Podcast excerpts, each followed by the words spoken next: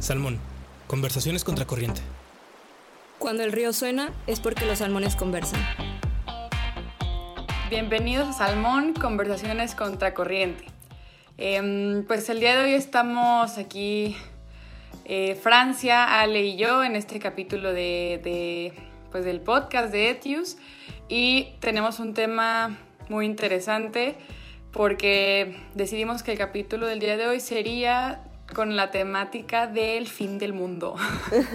este, muy positivo. Creo que este es un cap capítulo muy interesante porque pues porque claramente ahorita estamos viviendo todo esto del coronavirus, es nuestro primer capítulo que grabamos a distancia, entonces pues me gustaría saludar a mis compañeras y preguntarles cómo están, qué investigaron. Pues mira, cuando, yo cuando pienso en el fin del mundo, como que primero es un tema que no me gusta pensar claramente, porque me dan ganas de llorar, así de fácil.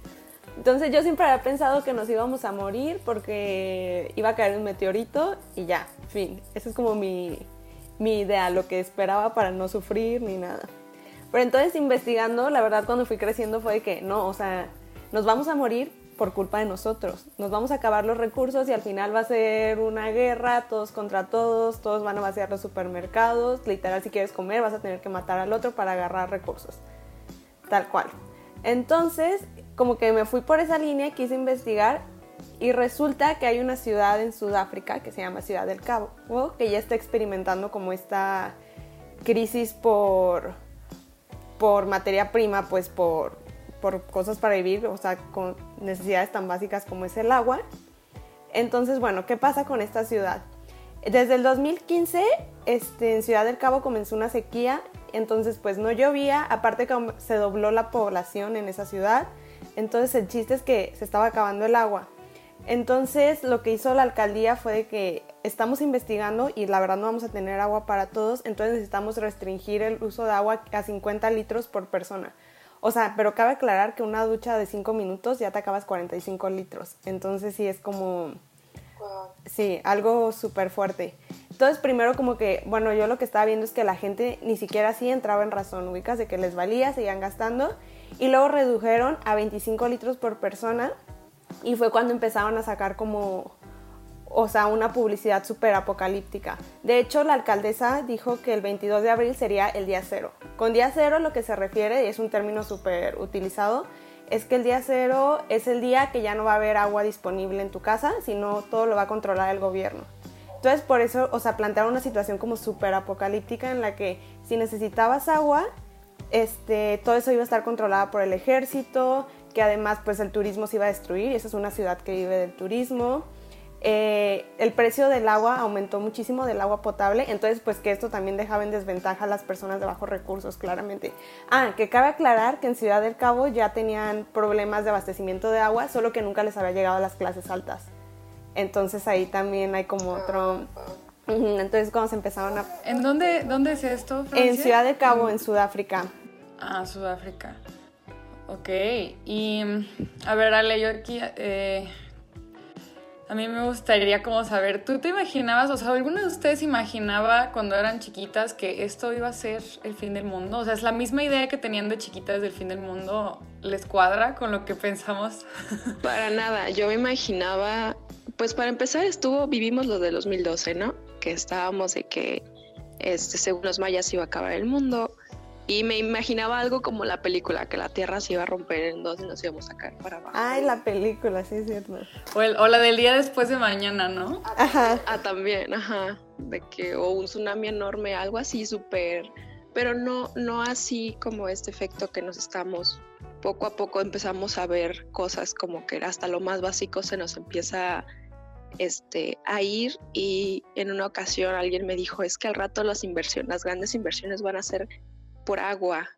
O sea, ya vamos a estar tan mal. Y pues como dices, Francia, yo no, no conocía esta situación en, en Sudáfrica y se me hace fuertísimo. O sea, que ya la gente eh, ya empieza a ver en muchos lugares como estos síntomas de, de, fin del mundo, ¿no? Que la gente se empieza a volver loca. El desabastecimiento en, en los supermercados, Este, y es que hay una película en Netflix, no sé si la conozcan, que se llama Virus. Sí. Ah, no, no lo he visto. que pasa, todo lo que está pasando es como lo que va pasando en la película. Es como, Sí. y es increíble porque literal la ves como un apocalipsis. Es que creo que de pequeños veíamos todo Sí, como... creo que. ajá. O sea, como que no éramos conscientes, porque también yo llegué a pensar de que no, o sea, nos van a matar los robots, lo que construyamos nosotros, nuestras computadoras. la tecnología. Ajá. Y siento que cuando vas creciendo te vas dando cuenta, o sea, de que somos súper frágiles, pues, o sea, si se nos acaban los recursos, valemos. Entonces creo que te vas dando cuenta de los verdaderos problemas, pues, de los verdaderos Sí, peligros. creo que a mí lo que me gustaría, bueno, lo que yo reflexioné mucho cuando investigué este tema era que la gran diferencia entre lo que imaginábamos de niños y lo que pasa ahora, ¿no? Eh, que ahorita el coronavirus se siente como el fin del mundo, es que nunca, yo nunca había pensado que el fin del mundo lo podíamos ocasionar nosotros mismos, ¿no? O sea, que nosotros mismos éramos nuestra propia, eh, pues sí, nuestro peor enemigo. Y digo, lo digo pues porque eh, investigando a mí unos datos que se me hicieron súper interesantes, pues bueno, primero que nada, una nota que yo dije, no, por favor, fue una que dice que el calentamiento global podría liberar 33 tipos de virus congelados desde hace 15.000 años. Y esta No. nota yo la vi en, ajá, la vi en una nota, en un, un portal que se llama La República. Este... Sí. Con uno nos estamos Y- muriendo todos. Sí, imagínense eso, ¿no? O sea, como que, como que esta relación entre calentamiento global y fin del mundo, digo, les decía, yo la vi, por ejemplo, en, no sé, en la película Después de Mañana, y era esta, spoiler, como esta escena final en donde después de todo el apocalipsis y todo el, el los huracanes y las inundaciones y así, la tierra quedaba más limpia, ¿no? Y ahorita veo y bueno, pues o sea, los niveles de contaminación han bajado porque ya no hemos salido a la calle, este, ¿no? O sea, los canales, hay una foto de los canales de Venecia súper limpios, o sea, como que para empezar, lo que era ficción se vuelve un poco realidad y cuando vi esta nota del virus, como que me cayó mucho el 20, dije, o sea, sí, pa- sí, sí hay una relación, pues, en que no estamos cuidando el ambiente y que pueda que se propicien más enfermedades. Otra de las cosas que investigué fue pues eh, lo que es la epidemia del dengue, ¿no? Eh, el año pasado tuvimos aquí en Jalisco un caso muy duro en donde este, fallecieron muchísimas personas y como que a primera vista podría ser no muy obvio, ¿no? O sea, podría ser como, ay, bueno, ¿qué tiene que ver el dengue con el cambio climático?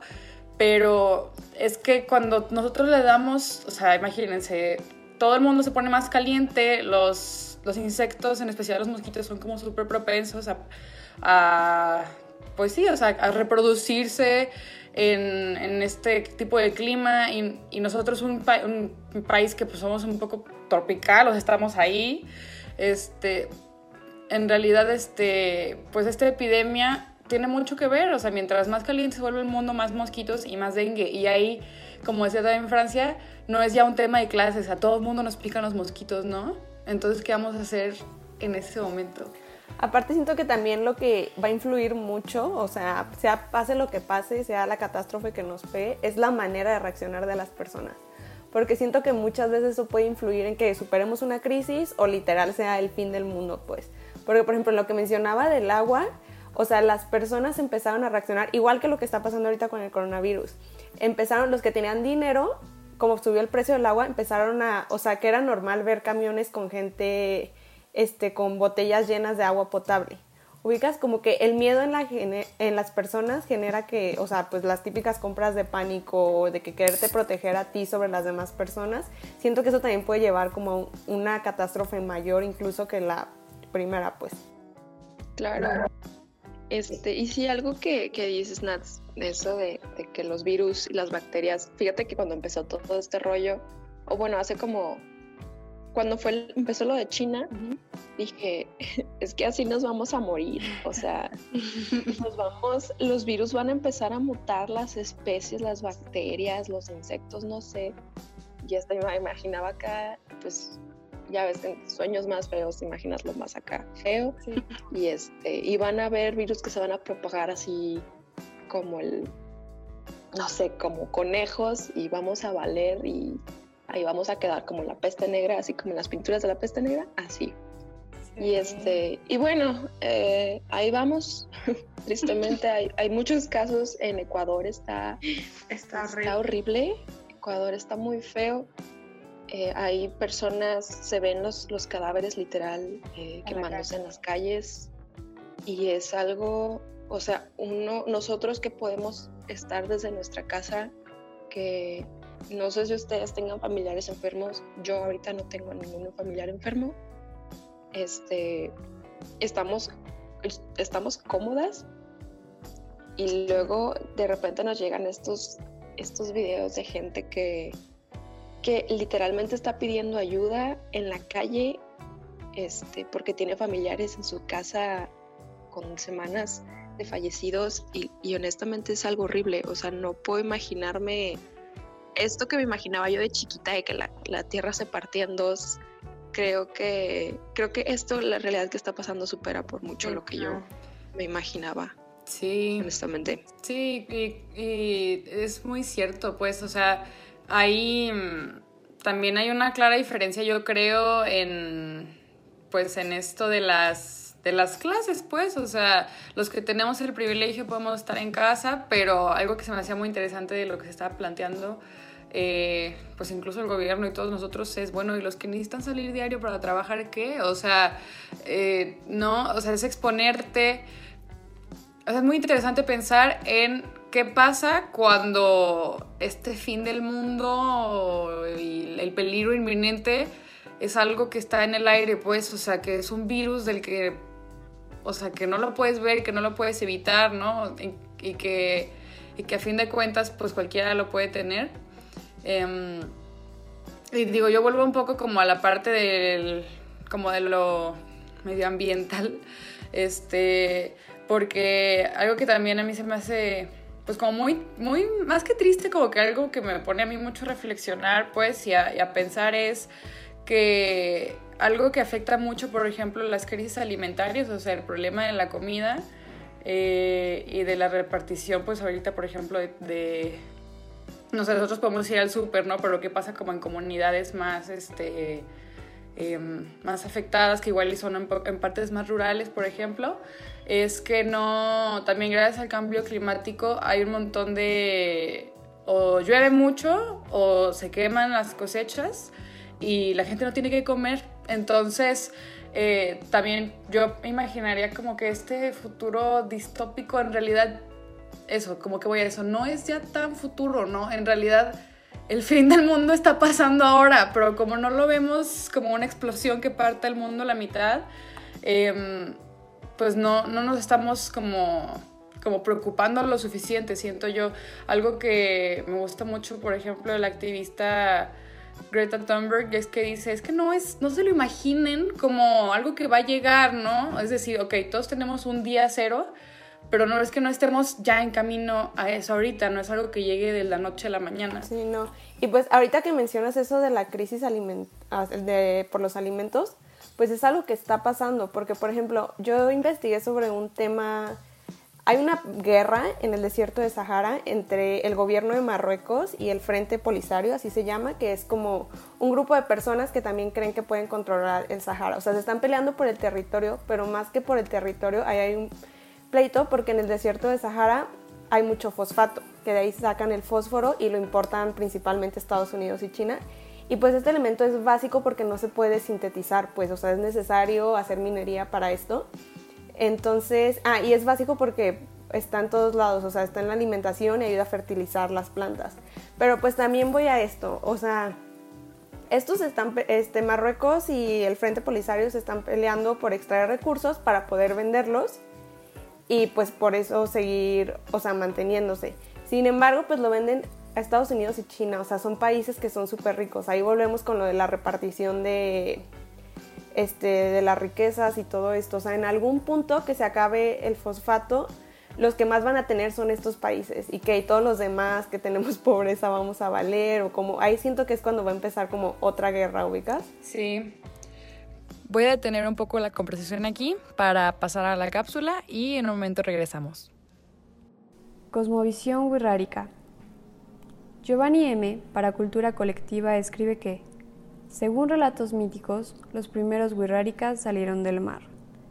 La luz del día aún no existía, y únicamente la luna iluminaba el camino de aquellos pobladores que se trasladaron al desierto de San Luis Potosí para así presenciar el nacimiento del sol.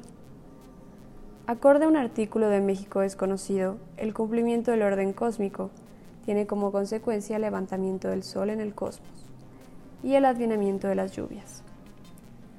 El fuego, la lluvia, el mar tienen la capacidad de regular la fuerza con la que éstas afectan al ser humano, trayendo balance a la vida humana, animal y cósmica. Estas fuerzas tienen su carácter simbólico en la medicina, en el rito, en la vida diaria y su propia teología. El calor representa lo creativo, el agua lo femenino, la tierra lo estable y el viento lo transformador.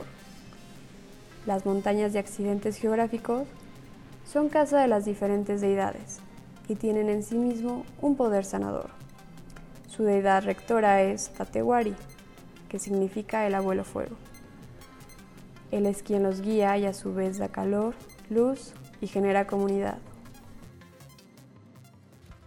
Esa fue nuestra cápsula de hoy. Muchísimas gracias a Isa por compartirla. Creo que la información que sale ahí es muy relevante para lo que estamos platicando en este capítulo. ¿Y qué les parece si continuamos con la conversación? Digo, ya nos quedan como cinco minutos para terminar el capítulo y pues como para cerrar me gustaría, así como nos imaginamos el fin del mundo, ¿no? Y, lo está, y ya vemos que no es algo muy, o sea, muy lejano, sino que en realidad lo estamos viviendo.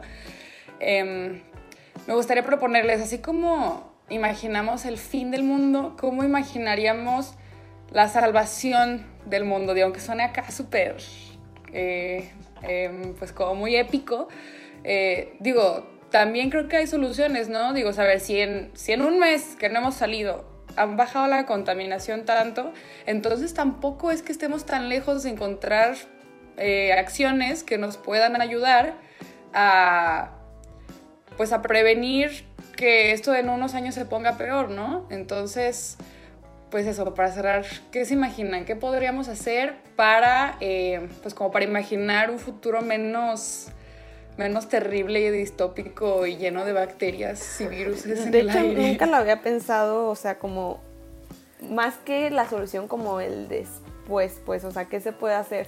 Siento que va muy de la mano de que no somos conscientes que ya se está acabando el mundo, pues, o sea, que lo vemos como todo lo que hemos estado hablando, que lo vemos tan distante que no lo vemos como algo importante, o sea, claro que es importante, pero no lo vemos como ya, mañana, o sea, como algo urgente, pues, algo que sea de primera necesidad. Y siento que eso es algo que se debería cambiar primordialmente, pues la mentalidad de que sí podemos hacer acciones que sí van a repercutir en el futuro, porque ahorita decimos de que, ay, ok, empiezo a ahorrar más recursos, pero yo como físicamente no veo, o sea, lo que estoy haciendo, o sea, qué impacto tiene, los beneficios a corto plazo, pues no les das la importancia. Sí, también está esta pequeña desmotivación que dices, no, pues yo trato de no usar plástico, pero qué tal las grandes empresas, ¿no? Y bueno, ahorita que dices que todo está en pausa, este, yo me imagino más algo muy utópico, o sea, se ha demostrado que sí podemos vivir este, con la naturaleza. O sea, no sé si han visto Pocahontas, pero es una comunidad que vive con, no de la. O sea, y, y hay muchas comunidades así que probablemente no conocemos porque no están conectadas a, a pues no están globalizadas, o sea, no por la, no hay globalización, vaya, no les llegó y este, pero hay muchas comunidades que viven junto con la naturaleza y que este, saben que los recursos son finitos y que tenemos que sin ellos no vivimos, en vez de pues apropiárselos y como estamos haciendo ahorita. Yo sí me imagino, quizá más a largo plazo, un, una mentalidad menos egoísta. Quiero pensar de verdad, es, es a lo que sí, a lo, a lo, que tengo más encaminada esta, esta utopía en mi mente. Sí. Pues yo también creo que algo que, que, he visto mucho en las redes y sí me llena un poquito de esperanza es que hay frases que es ya no podemos volver a la normalidad porque lo que estábamos viviendo no era normal, ¿no? No es normal Sí, ¿no? ¿no? No es normal estar contaminando tanto, no es normal que, eh, que pues haya gente que resulta que no tiene acceso a, los servicios básicos, ¿no? Que sea difícil acceder a, a salud, a, a, los servicios de un hospital.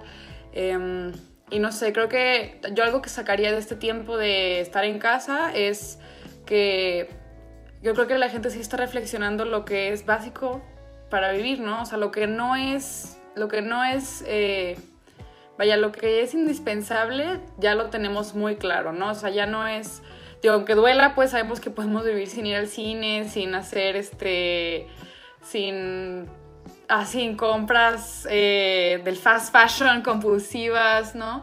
Eh, entonces yo creo que pues también algo que más o menos como lo que decía Francia, o sea, hacer conciencia de que esto está pasando, de que no es un fin del mundo de ficción, ¿no? Son cosas que pasan en nuestro día a día y, y eso, que regresamos un poco a pensar que sí necesitamos básica, así básico en nuestra vida y a, y a partir de eso, eh, pues ver que en realidad podemos construir maneras diferentes de pues sí, de vivir, ¿no? O sea, de vivir y que no sean en este, en este, en este sistema como todo el tiempo de producción y consumo, producción y consumo a costa de, del planeta y de otras personas. Pues bueno, eso fue todo el capítulo del día de hoy. Eh, espero que les haya gustado a los que nos están escuchando. Eh, que ojalá que cuando escuchen esto ya podamos haber salido de nuestras casas. Eh, que estén bien y pues muchas gracias por estar aquí también, Ale y Francia. Gracias a ti. Gracias, gracias.